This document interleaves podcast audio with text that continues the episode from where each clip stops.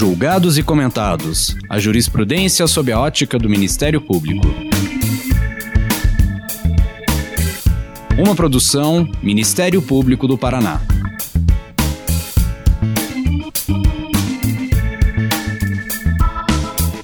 Olá, estamos começando mais um episódio do Julgados e Comentados. Eu sou Eduardo Cambi e hoje abordaremos sobre a possibilidade de aplicação das medidas de curatela e tomada de decisão apoiada de pessoas com deficiência. Para tanto, contamos com a participação de Josiane Bezerra de Menezes, jurista e professora de Direito da Universidade de Fortaleza, e Érica Rogar, promotora de Justiça do Ministério Público do Rio de Janeiro. Lembramos que esse episódio foi gravado à distância em respeito às medidas de distanciamento social devido à pandemia da Covid-19. Nesse episódio, vamos conversar sobre curatela e tomada de decisão apoiada. Em que situações pessoas com deficiências podem e devem ser assistidas? Como aplicar alternativamente a curatela e a tomada de decisão apoiada, como forma de garantir certa autonomia à pessoa com deficiência? Vamos dialogar sobre essas questões à luz de casos concretos, como julgado pelo Superior Tribunal de Justiça no recurso especial 1.645.612 São Paulo. Sejam muito bem-vindas. Muito obrigado por aceitarem o convite. Gostaria de começar com a professora Josiane, que se apresente, conte um pouco da sua história é, profissional e acadêmica. É, boa tarde a todos, muito obrigada à Escola, à Superior Escola do Ministério Público do Paraná, agradeço aqui na pessoa do, do doutor Eduardo Cambi, é um prazer participar desse podcast com a doutora Érica, é, muito obrigada pelo convite. Bom, eu sou formada, sou bacharel em Direito é, pela Universidade de Fortaleza, concluí o mestrado pela Universidade Federal do Ceará e o doutorado pela Universidade Federal de Pernambuco e fiz um estágio de, de pós-doutorado na UERJ, sob a supervisão da professora Maria Celina Bodan, que foi exatamente o período, no período que eu me é, identifiquei com esse tema.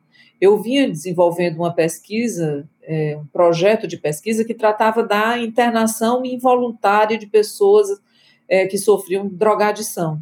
Então, a gente fez uma pesquisa que durou aí uns três anos, e logo quando é, em 2009, 2010, a gente submeteu um projeto de pesquisa maior, a CAPES, que chamava Casadinho Procad, e a gente submeteu junto com o ERG.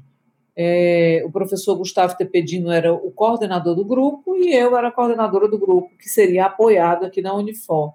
Então, essa parceria da Unifor com o ERG nos rendeu aí um, alguns anos de, de, de, trabalhos compartilhados e havia a possibilidade de um estágio pós-doutoral que eu fiz sob a supervisão da Maria Celina Bodan e foi exatamente estudando esse aspecto da capacidade civil que havia sido alterado pela Convenção sobre os Direitos da Pessoa com Deficiência, que já era é, é, presente no nosso ordenamento jurídico como norma de natureza constitucional, mas que os civilistas ainda não haviam despertado para a sua existência, né? Isso lá pelos idos de 2010. Muito bem, também está conosco a doutora Érica Rogar. Gostaria também que contasse um pouco da sua trajetória profissional e acadêmica. Boa tarde a todos, é um prazer estar novamente aqui com a professora Joiciane, agradecendo o convite do Ministério Público do Paraná, que tem sido um grande parceiro do Ministério Público do Rio de Janeiro. A minha formação é da UERJ, eu fiz faculdade de Direito lá, fiz o, a pós-graduação em Psicologia Jurídica no Instituto de Psicologia, também da UERJ, e estou cursando mestrado profissional em Atenção Psicossocial na UFRJ, no IPUB, que é o Instituto de Psiquiatria da UFRJ. E o meu tema da dissertação é justamente né, a, a, as, as medidas que podem ser é, aplicadas eventualmente em casos de saúde mental, a interlocução entre o direito e a saúde mental. Né? Quais seriam as medidas aplicáveis? Curatela, tomada de decisão apoiada, prestação de contas, é, substituição de curador, enfim, todo, toda uma gama de ações que podem ser propostas em face da pessoa com deficiência, mais especificamente no âmbito da saúde mental, que é o meu objeto de estudo, e que podem ser utilizadas para é, facilitar a vida dessas pessoas, fazer com que elas consigam acessar direitos. Tudo à luz do, da Convenção dos Direitos da Pessoa com Deficiência, da Lei Brasileira de Inclusão e da Lei 10.216, que eu penso que sejam realmente é um conjunto, é um sistema normativo de direitos humanos pra, voltado para a tutela dos interesses dessas pessoas. Vamos começar, professora Josiane, falando da Convenção Internacional sobre os Direitos da Pessoa com Deficiência. Qual é a importância desse documento é, para ampliar a autonomia e independência, inclusive a liberdade para fazer as próprias escolhas das pessoas com deficiência? Esse, esse documento que, que se consolida em 2007, ele é muito anterior, dista, talvez, do, do, do movimento pela vida independente, porque há todo o movimento da sociedade civil que vai culminar nessa, nessa, nesse tratado.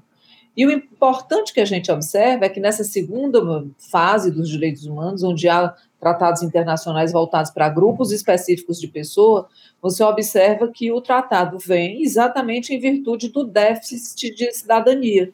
Se existe um, um tratado específico para a pessoa com deficiência que começa dizendo que tem por objetivo a inclusão e a igualdade, que nos artigos iniciais já diz que a pessoa com deficiência tem personalidade, é pessoa na forma da lei, tem dignidade à semelhança dos demais, é porque é, esse, esse, esse dito, esse, esse texto óbvio, nasce de uma realidade de exclusão.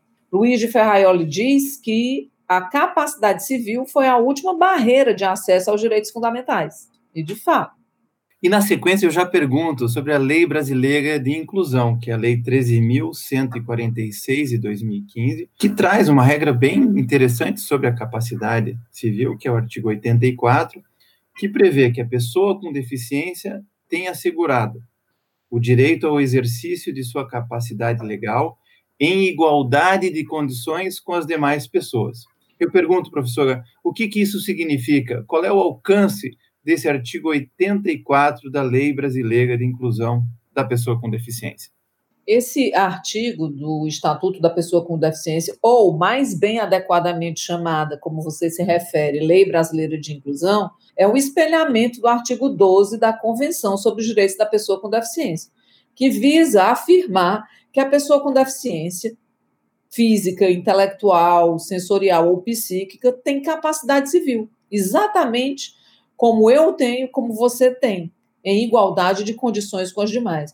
A deficiência não pode ser um critério mitigador da, da capacidade civil, sob pena de a deficiência funcionar como um critério discriminatório. Qual é o alcance? O alcance é tudo, todos os atos da vida civil. Inclusive, é até pleonástico isso, porque há uma presunção de capacidade civil, independentemente de qualquer coisa, presume-se que as pessoas são capazes. Mas mesmo é, considerando uma certa tradição do direito civil, nós não podemos usar a deficiência como um critério que venha abalar essa capacidade, né? Então, a ideia da convenção é que todos têm capacidade, inclusive utilizando uma nova abordagem dessa capacidade aplicada pela filosofia dos direitos humanos, para a qual dignidade, autonomia e capacidade é uma tríade quase inseparável. Se você bem pensar, ninguém pode ter o exercer determinados direitos quando se dissocia a capacidade de exercício da capacidade de gozo.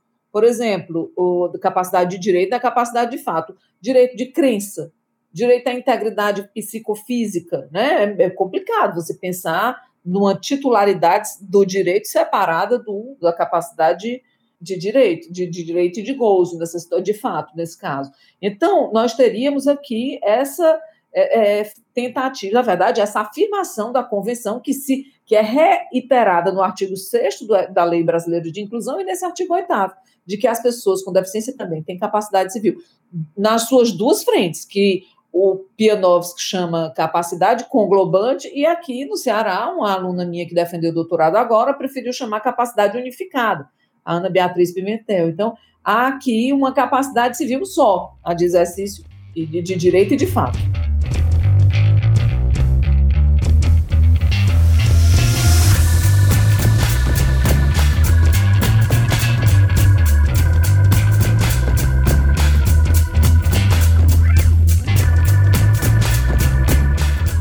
Érica, aqueles que não estão habituados com a lei brasileira de inclusão eh, estudaram no tempo da curatela, que é um instituto que ainda está presente lá no Código eh, Civil. Eu pergunto quais são as principais diferenças entre a curatela e a tomada de decisão apoiada que veio nessa lei brasileira eh, de inclusão, eh, especialmente quando nós estamos falando de pessoas com deficiência ou com alguma deficiência mental ou psíquica. E ainda, é possível coexistir a curatela, a antiga curatela, ou a curatela do Código Civil, aquela que, eh, que aqueles que não estudaram pela lei brasileira de inclusão estavam acostumados a aplicar, com a tomada de decisão apoiada? Então, eu acho importante é, o operador do direito conhecer bem as distinções entre um instrumento e o outro, porque isso vai fazer com que eles sejam é, aplicadas de uma maneira mais efetiva. Né? Então, assim, num, a, a curatela ela é um mecanismo, ela adota um modelo de substituição da vontade. Né? Então, assim, a, a, aquela curatela antiga, anterior à Convenção e à Lei Brasileira de Inclusão, tinha esse mote da proteção, e com o objetivo da proteção se produzia esse, essa substituição da vontade que acarretava em uma morte civil, praticamente, da pessoa com deficiência. Esse modelo está é, tá ultrapassado, mas, é, enfim, é, é, essa repaginada da curatela, né, de dar uma nova roupagem a ela, é, também significa assim, o copo um pouco cheio, metade cheio, metade vazio, porque ainda é um modelo que algumas pesquisas, né, pesquisas internacionais, no livro da professora Lina Albuquerque, que a gente consegue ter acesso, falam quanto a curatela é uma experiência negativa, afeta a autoestima e o funcionamento global do indivíduo, implica em perdas legais e sociais, acarreta em danos psicológicos, causa estigma, incorre em perda de credibilidade e aumento da vulnerabilidade. Então, isso tudo é para dizer que na lei brasileira de inclusão a curatela é uma medida excepcional e temporária. Então, ela tem que ser aplicada em, como um último recurso um último recurso para aqueles que têm um prejuízo no autocuidado e se colocam em situação de risco. Esse é o critério que eu tenho utilizado para adotar a curatela. Então, é, evitar ao máximo a, a aplicação da curatela e ela é uma medida é, verticalizada, porque ela é sentenciada, né? O, o, o requerente entra com o pedido né, para se tornar curador e, e, é feita a prova e o processo é julgado através de uma sentença. Já a tomada de decisão apoiada é uma medida de suporte, ela é mais dialógica, ela é uma medida horizontalizada, é feita através de um acordo, onde se estabelecem os, os apoios, as, os suportes, do que ela se trata especificamente. Sendo uma medida horizontal, ela vai ser homologada, não vai ser objeto de sentença. E acho importante, ela pode tratar de atos de natureza patrimonial e de natureza existencial, ao passo que a curatela hoje fica restrita aos, aos aspectos patrimoniais. Na tomada de decisão apoiada, não na tomada de decisão apoiada é, podem ser, ela pode tratar de aspectos patrimoniais e existenciais. Então, o critério é a pessoa tem deficiência, tem o autocuidado comprometido e se coloca em situação de risco, é o caso de curatela. Nos demais casos, se for necessário algum suporte, porque pode ser que não seja, como a professora Geiciane falou, a regra é a capacidade civil, a capacidade jurídica. Então, essas, essas medidas serão todas exceção. Então, é, se for necessário algum, algum suporte, é o caso de tomada de decisão apoiada, que pode tratar de toda sorte de aspectos da vida da pessoa com deficiência. Professora Jussiane, pegando um gancho nessa resposta da doutora Érica, é, a gente sabe que ainda a tomada de decisão apoiada é um instituto novo, que não foi devidamente compreendido por todos. Como é que você analisa a jurisprudência, é, como ela vem aplicando os institutos da curatela e da tomada de decisão apoiada, e qual é a sua avaliação da decisão do Superior Tribunal de Justiça, o STJ, no recurso extraordinário 1.645.612 de São Paulo, sobre a possibilidade do curador provisório ajuizar a ação de divórcio, especialmente porque o artigo 85, parágrafo 1 da Lei Brasileira de Inclusão, restringe, como disse a doutora Érica, o alcance da curatela, que não pode ser, não pode alcançar o direito ao corpo, à sexualidade, o matrimônio, privacidade, educação, saúde, trabalho e voto. Nesses últimos cinco anos, é, houve, sem dúvida, um certo um certo desenvolvimento da jurisprudência desse tema. Não um desenvolvimento linear e, e homogêneo, mas há decisões que, que têm se aproximado mais do escopo da convenção. No começo, logo no início da vigência do Estatuto da Pessoa com Deficiência, ainda havia atores que se apropriavam da legitimidade processual ativa para a propositura da tomada de decisão apoiada. Mas lembrando que essa legitimidade ativa para pedir a homologação do acordo é exclusiva da pessoa que requer o apoio. Então, isso foi se organizando. O Ministério Público mesmo, tantas vezes, chamou para si a competência, né, que depois se observou que definitivamente não é dele, nesse sentido de, de, de pleitear uma homologação. Bacana a experiência narrada é, pela doutora Érica, do Ministério Público do Rio de Janeiro, que faz um, um trabalho mais, mais é, é, de, de informação e apoio para que a pessoa seja levada a essa a essa, atua, a essa, essa proatividade, né? E a curatela, é, é, que, como também a doutora Érica é, advertiu, foi repaginada pelo EPD, aparentemente com a intenção de ser utilizada como um apoio ela não vem sendo acompanhada das salvaguardas adequadas. A própria legislação diz que deveria ser usada de maneira extraordinária, quer dizer, in extremis, quando outra forma menos ofensiva à, à rigidez da capacidade não fosse possível. Né? Nós mantivemos a curatela, inclusive no Código Civil e no Código de Processo Civil, quando outros países acabaram com ela. Né? Não fala mais interdição nem em curatela, em, em vários países, que inclusive são da família romano-germânica. Nós mantivemos a curatela. E como mantivemos a curatela com essa confusão sobre, sobre se, se é apoio ou é aquela, aquele instituto antigo do direito protetivo, essa própria indefinição da legislação foi levada para a jurisprudência, inclusive para a doutrina. Mas o que, que a gente observa? Elas vêm sendo é, aplicadas de maneira muito é, é, liberal, né? assim, com muita recorrência se faz uso da curatela.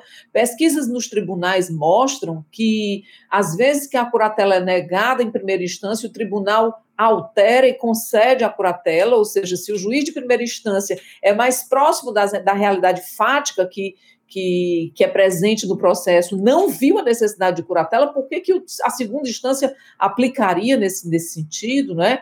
Ainda há alguma decisão que quer converter o pedido de curatela em tomada de decisão apoiada, mas isso também não é correto, a não ser que se chamasse a própria parte a exercer essa é, essa vontade exclusiva que é dela, né, de, de seguir pedindo a, a tomada de decisão apoiada, aproveitar aquele, aquele seja para, no contexto do processo, pedir, apresentar o seu pedido de homologação de uma tomada de decisão apoiada.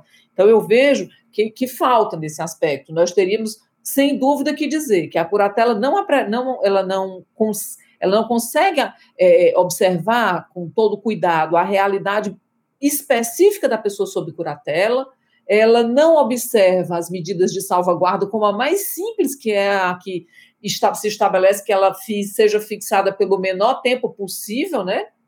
Em geral, é usada como uma forma de facilitar o acesso à previdência e assistência social.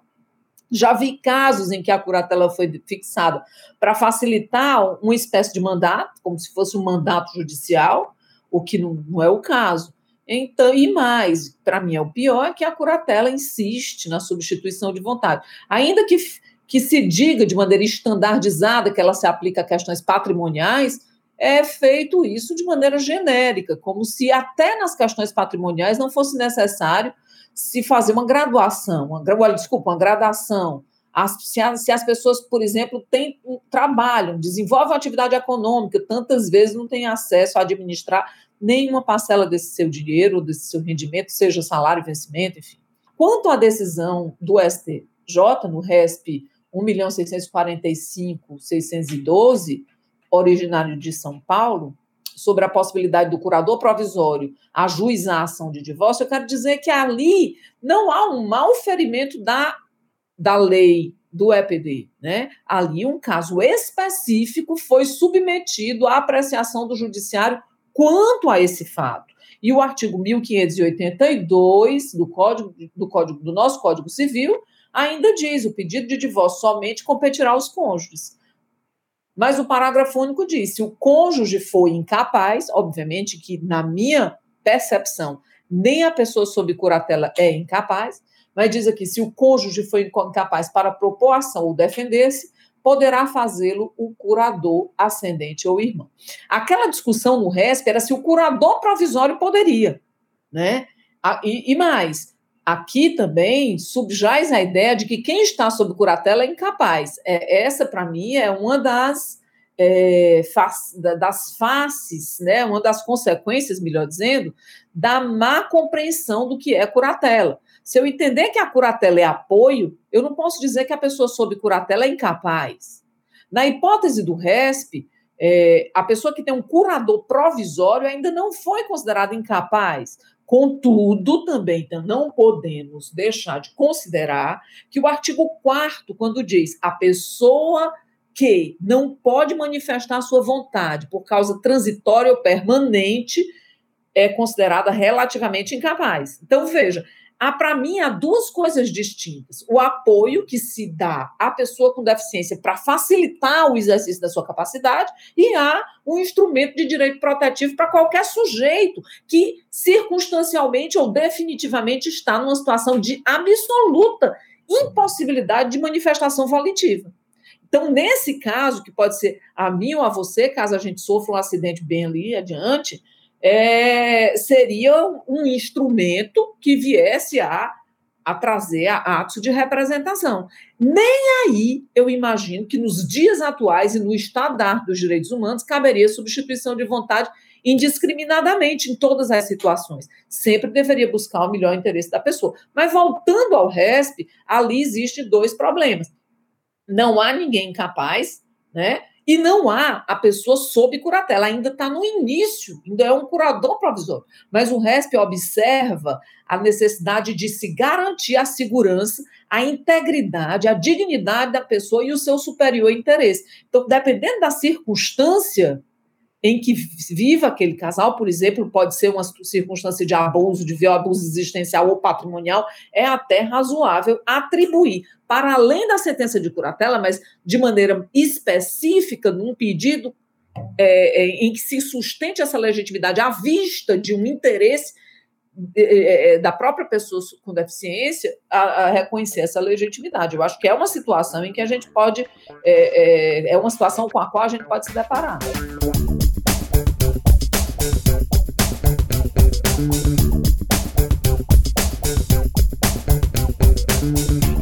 Explicando, professora, os institutos e dizendo que a legislação, de certo modo, parte da ideia de que quem precisa de curatela é incapaz, e, e olhando um pouco de forma mais ampla, o Código de Processo Civil fala em ação de interdição para a declaração da incapacidade.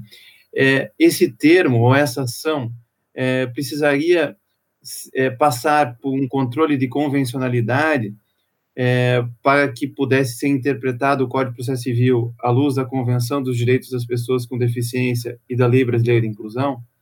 Por outro lado, a tomada de decisão apoiada já foi dito pela doutora Érica, que é algo que tem que ser dado pelo juízo a pedido da parte interessada. É, como que se formaliza isso? É possível que isso seja feito extrajudicialmente em um cartório, por exemplo? Não. O, a, a, tomada de decisão apoiada no Brasil segue um rito que depende, que envolve a figura do judiciário. Embora seja um termo de acordo, na minha leitura tem, inclusive, uma natureza, tem assim, muita aproximação com o contrato, né, a, o acordo de apoio, inclusive um contrato que envolve fidúcia, tem até um capítulo que eu escrevi no livro organizado pela Carolina Brochado Teixeira, que, em que eu, eu sustentei essa, essa leitura, né, essa, essa, essa minha percepção de que a tomada de decisão apoiada, o acordo é um contrato que envolve fidúcia. Mas ela não pode, no Brasil, à vista do artigo 1783-A, é, ser é, firmada em cartório. Na Colômbia é assim, no Peru é assim, mas no Brasil nós seguimos a a, a, na verdade, a determinação de que se faça a homologação em processo de jurisdição voluntária, onde há um negócio jurídico, mas que é, é sobre o qual o judiciário exerce um controle quanto à sua validade, inclusive envolvendo a presença do Ministério Público, que para mim nesse primeiro momento não faz sentido, quando duas pessoas, quando pessoas capazes formam, afirmam um acordo é, não haveria necessidade do, do, MP, mas nesse primeiro momento a nossa lei estabeleceu que o MP interviria para mim só faria sentido o MP na segunda do segundo momento, que é quando o apoiado, o apoiador devidamente é, instituído assim, com termo de, de compromisso firmado, percebendo que o apoiado vai firmar um negócio jurídico desvantajoso que traz riscos excessivos a si, ele pode voltar ao juízo para informar aquele fato, pleiteando que não seja feita, não seja consumado esse negócio jurídico. Aí, como nesse momento é possível haver uma restrição à capacidade do apoiado, aí faria sentido sim a presença do Ministério Público. E a ação de interdição continua do jeito que está, ou a partir da convenção e da lei brasileira de, de, de inclusão, nós temos que rebatizar ou fazer um controle de convencionalidade dessa esse termo é. interdição é totalmente inadequado, não é conforme a Constituição e nem a Convenção. Interditado é o prédio em ruínas. Interditado é a rua em obras, ou seja, sem a sua funcionalidade. Uma pessoa não pode jamais ser considerada uma pessoa interditada, né? É uma palavra que tem significantes terríveis. É, é praticamente uma morte civil. Então, eu pessoalmente na minha advocacia eu não uso esse termo nem quando vou ingressar com uma ação para instituição de curador. Eu prefiro usar isso. Inclusive, conversei com o Tribunal do Ceará, que está aberto à mudança, inclusive, daquelas casinhas do ESAG para tirar esse termo interdição. Érica, a professora Josiane falou e tocou na importância do artigo 1783-A do Código Civil, que trata da tomada de decisão apoiada. E esse artigo fala é, que o juiz, antes de se pronunciar a respeito, tem que ser assistido por uma equipe multidisciplinar, ouvido o Ministério Público e, pessoalmente, o requerente e as pessoas que prestarão apoio. E aí a minha pergunta: qual é a importância dessa equipe multidisciplinar e qual deve ser o papel do Ministério Público na defesa da ordem jurídica? E eu aproveito porque também a, professora Josiane disse que não é o caso do Ministério Público pedir essa tomada de, de decisão apoiada. Qual é a sua opinião a respeito? Eu vou responder assim por partes. Vou começar primeiro pela equipe multi. Né? O que acontece? É, na prática dos juízes de família, essas ações de curatela e de tomada de decisão apoiada são levadas ainda para psiquiatras resolverem ainda, eu não sei aqui no MP do Paraná, mas no Tribunal de Justiça do Rio de Janeiro, as equipes multi, multidisciplinares, multiprofissionais ainda eh, estão adstritas às ações de guarda, de regulamentação de convivência. Eh, não estamos ainda com um aparato de equipe multiprofissional para atuar em ações de curatela e de tomada de decisão apoiada. Ainda eh, o saber psiquiátrico sobreleva nesse tipo de processo eu penso que para que a gente tente adequar, né, enfim, é, fazer de um limão a limonada, né, tentar adequar o instituto à convenção e à lei brasileira de inclusão, nós temos um instrumento poderoso que é a rede de atenção psicossocial, que é equipe multiprofissional. Tem psiquiatra? Tem, mas também tem assistente social, tem psicólogo, terapeuta ocupacional, musicoterapeuta, todos envolvidos no cuidado. Então, eles não fazem perícia, não fazem perícia, até pelos, pelo próprio mandato que eles têm, a rede de atenção psicossocial não faz perícia, mas eles podem é, responder alguns questionamentos e algumas indagações que vão instrumentalizar é, a decisão de curatela ou o processo de tomada de decisão apoiada. Então, a parceria do Ministério Público com a RAPS, nesses casos de saúde mental, tem sido muito profícua, de modo os processos sejam customizados às características da pessoa, né? que não sejam processos seriais, que sejam processos artesanais. Isso eu acho muito importante. A segunda pergunta era a respeito da o papel do Ministério Público.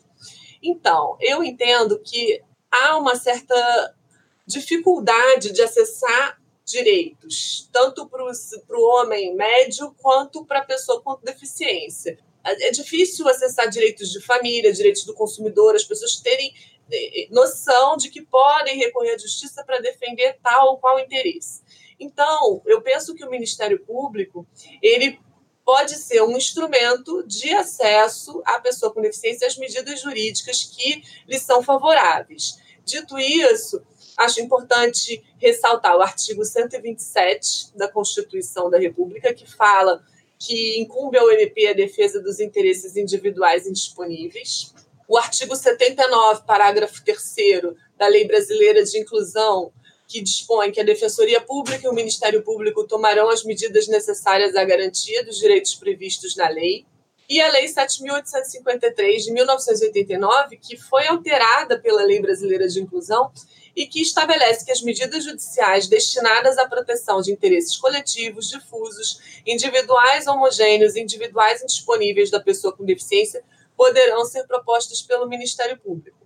Então, levando-se em conta que no 84, parágrafo 3 da Lei Brasileira de Inclusão, a curatela é medida excepcional e temporária, eu entendo que é, a tutela da pessoa é, com deficiência ela é uma atribuição do Ministério Público. Então, eu tenho trabalhado como é, um instrumento de acesso a direitos, não como uma medida impositiva, onde o MP é, tinha uma atribuição subsidiária na ação de curatela quando o requerente fosse é, incapaz ou quando não houver parentes é, capazes de propor a curatela. Não, não, não é uma atribuição subsidiária, é uma legitimação extraordinária conferida pela lei como um mecanismo de acesso à justiça tal qual se faz nas ações de investigação de paternidade onde a Lei 8.560 confere ao MP a possibilidade de, a par do advogado e da Defensoria Pública, é, propor as ações de investigação de paternidade. Então, essa legitimação do MP não exclui o advogado ou a Defensoria Pública, é mais um veículo de acesso. É, é, essa equipe multidisciplinar também parece que tem uma diferença com a curatela, que na curatela, muitas vezes, se pega uma declaração de um médico dizendo que a pessoa é, tem alguma deficiência, e isso basta, né? E é um modelo médico que parece que está sendo ultrapassado pelo Código Civil. Seria isso, Érica?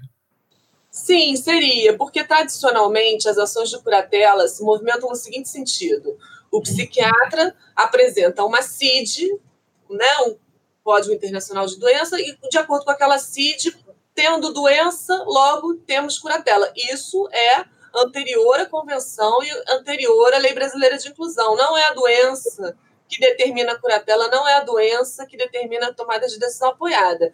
O que tem que ser verificado atualmente é o manejo social, a rede de apoio com que aquela pessoa conta, se ela está referenciada na rede de atenção psicossocial, na rede de assistência social, enfim, é o entorno, não é só a dificuldade da pessoa, é a interação da pessoa com as barreiras. Se ela tem uma boa interação com as barreiras, ela vai ter uma interferência cada vez menor da justiça no, no, no seu cotidiano. Quem tem uma boa, um bom manejo social, uma boa interação, não, não desafia a propositura de uma medida jurídica para o seu dia a dia. Eu só complementando, doutor Eduardo, a, é como a doutora Érica menciona, a, a curatela também não, não deve ser estabelecida com apenas com a partir do parecer médico. A perícia ali que se fala não deve ser uma perícia médica, porque nós já transitamos, já passamos do modelo médico para o modelo social de abordagem da deficiência. A deficiência, a deficiência não é uma, uma característica intrínseca ao sujeito. A deficiência é um fenômeno social resultante da limitação que a pessoa tem com as barreiras do meio. Então, é, é, é o diagnóstico não é suficiente para aferir essa deficiência, né? E, e, seria necessário isso. Eu, eu me, me, animei com muitas decisões do Tribunal de Justiça de São Paulo que é, afirma a necessidade de perícia multidisciplinar e não apenas de um laudo médico.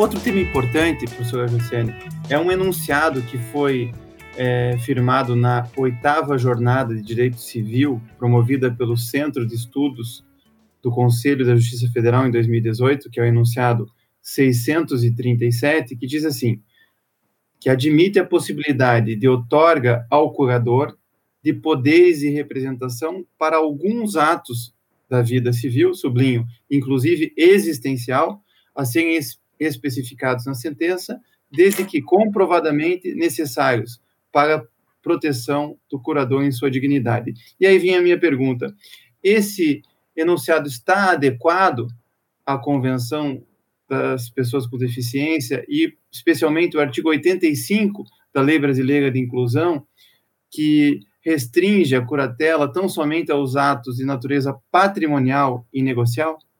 É doutor Eduardo Cândido. É, é, a convenção não fala em nenhum momento sobre se a representação, se a substituição de vontade estaria é, proibida. No entanto, da sua, a partir dos valores que a convenção propaga, do escopo, é, é, é, os escopos, os objetivos dela, que é o de incluir, de respeitar a, autonomia da pessoa, se entende que a substituição de vontade não, não, não é, eu, eu entendo, né, junto, me, me afiliando a alguns autores da literatura internacional e da, até daqui do Brasil também, de que não cabe representação clássica, aquela por substituição de vontade, salvo estritos casos quando a pessoa não tem condição nenhuma de se manifestar e não tem uma vida pretérita que possa, a partir da, da, sua experiência vivenciada, dali extrair qual seria a preferência daquela pessoa. Por exemplo, aquele que nasce e sofre no nascimento uma paralisia cerebral grave que o impede de, por qualquer meio, manifestar-se é, a sua vontade, né? ainda que uma manifestação afetiva de vontade não, não, não tem condição de fazer. Então, eu entendo que o artigo 85 diz que a curatela se presta tão somente a atos patrimoniais e negociais. Se a gente interpretar esses negociais no plano da, da doutrina do direito civil, negociais são gêneros. É, aliás, atos, o negócio jurídico aí, portanto, os atos negociais é o gênero do qual são espécies a atos patrimoniais e existenciais. Então, nessa leitura seria possível, sim, a curatela recair sobre questões existenciais, mas respeitadas as ressalvas do parágrafo que vem logo em seguida, do artigo 85, parágrafo 1 né? É, então, aquelas questões estariam fora dos, dos, limites do poder do curador. Quanto à representação que o, o enunciado que você mencionou traz, é, isso não está de todo contrário à convenção. Inclusive, autores que estão estudando isso há muito tempo, como a professora Agostina Palácios, o próprio Francisco Barif, a Mita Danda na literatura internacional, vão dizer que se houver medida substitutiva de vontade, deve ser para ações de representação, atos de representação, e não uma coisa genérica. Uma sentença de curatela deveria dizer: aqui, nesse ponto, o curador poderá exercer representação. E eu faço a correção. A Mita Danda diz que não haverá substituição de vontade em nenhuma hipótese. Érica, voltando aqui para o Ministério Público, é, você chegou a dizer, é, numa das respostas, que nem sempre a pessoa com deficiência vai precisar nem de curatela, nem de tomada de decisão apoiada. E é, você sugere, então, quais perguntas que o Ministério Público, que o promotor de justiça deve fazer antes de tentar intervir é, num caso como esse, que envolve pessoa com deficiência? Porque você já falou, por exemplo, da, da importância da pessoa com deficiência estar refer, é, referendada nas redes de assistência e proteção social, bem como no Sistema Único de Assistência Social. Então, enfim, quais os cuidados ou quais as perguntas mesmo que ele deve se fazer antes de intervir num caso envolvendo pessoa com deficiência?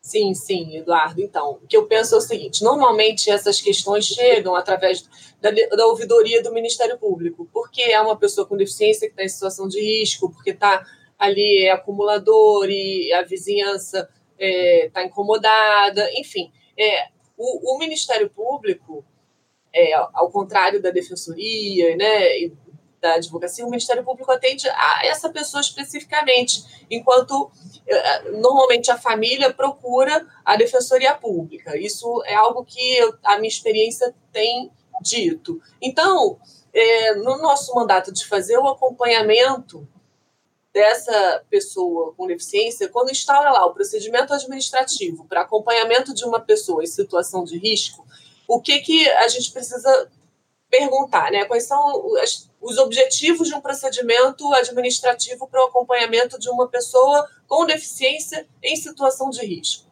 Ela está referenciada na rede de atenção psicossocial e no Sistema Único de Assistência Social?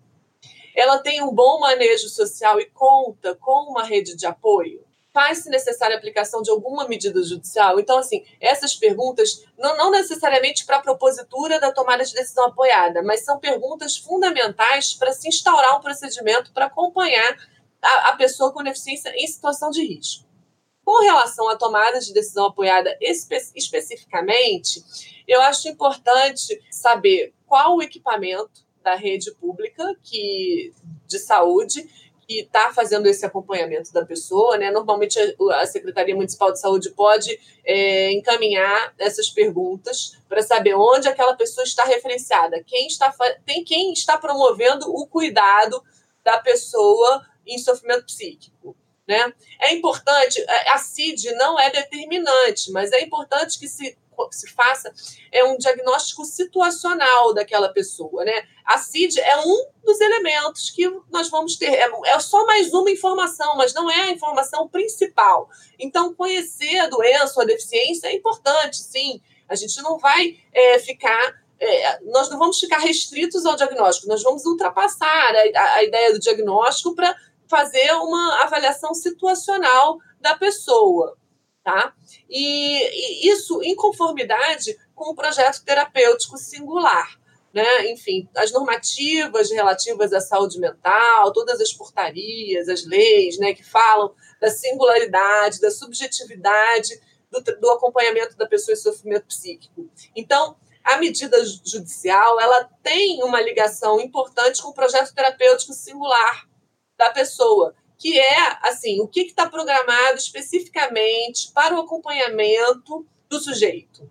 E isso vai ter uma ligação direta com a medida judicial que pode ser aplicada ou não. É importante saber se ele tem adesão ao tratamento, ao acompanhamento que está proposto pela rede. Isso também é uma pergunta muito importante para ser feita.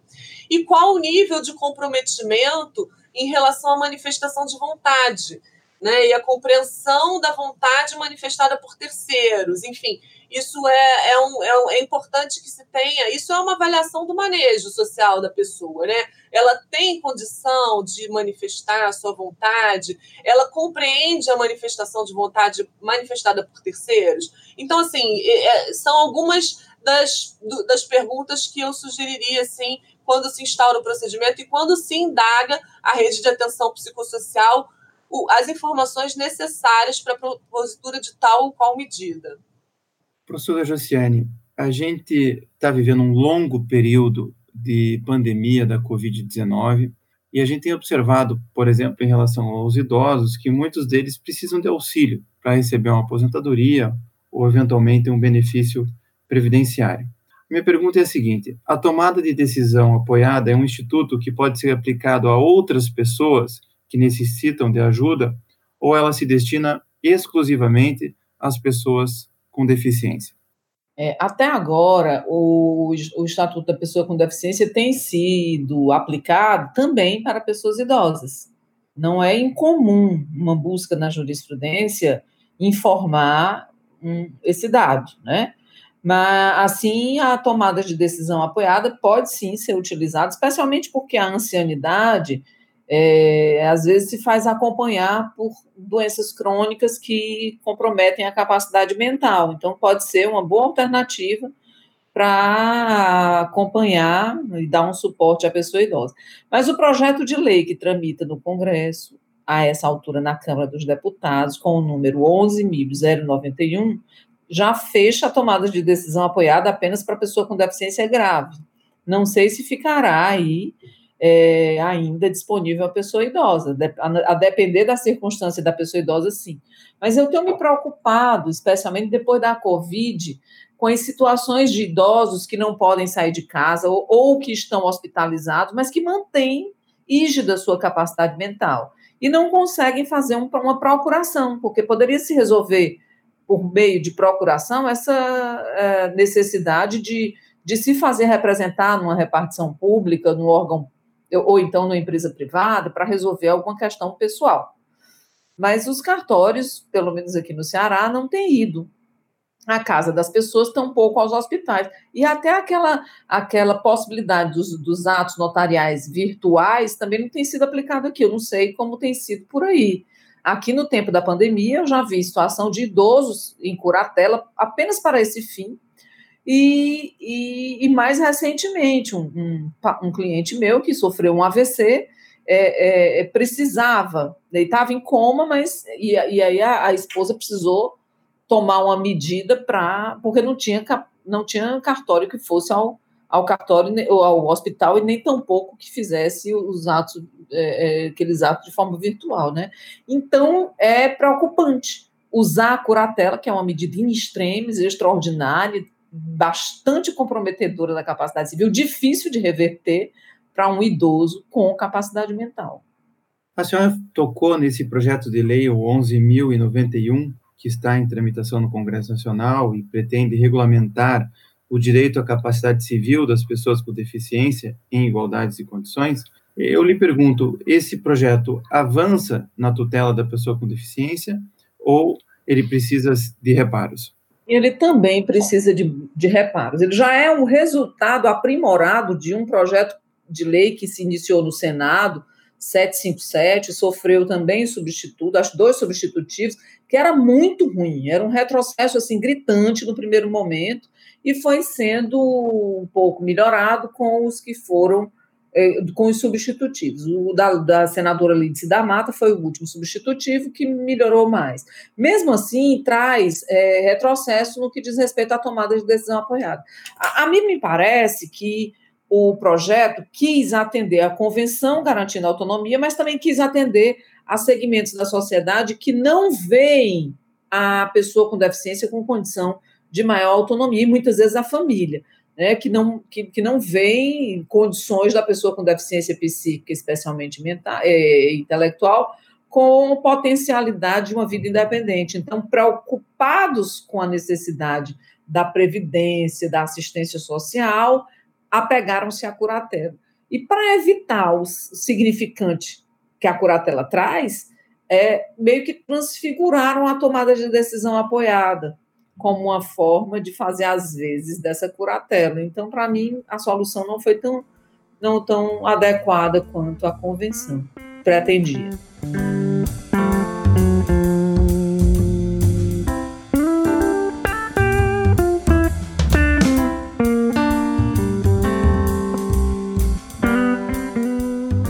Quero agradecer, professora Josiane, por estar conosco, por estar nos esclarecendo um tema tão complexo e que tem tudo a ver com a atuação do Ministério Público, especialmente na proteção da pessoa com deficiência. Muito obrigado por estar conosco. Muito obrigada pelo convite. Quero também agradecer a doutora Érica Rogar, promotora de Justiça do Rio de Janeiro, pelas suas contribuições a esse podcast. Eu que agradeço o convite não se esqueça de curtir ou se inscrever em nossas redes sociais e assinar nosso podcast no aplicativo de sua preferência. Você também pode participar da elaboração dos julgados e comentados. Para sugerir um tema, encaminhar dúvidas ou comentários, envie para a gente no e-mail julgados e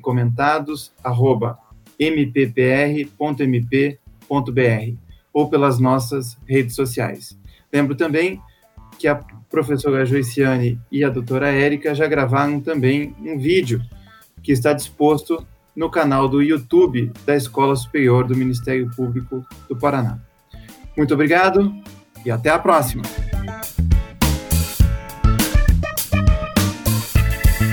Uma produção Ministério Público do Paraná.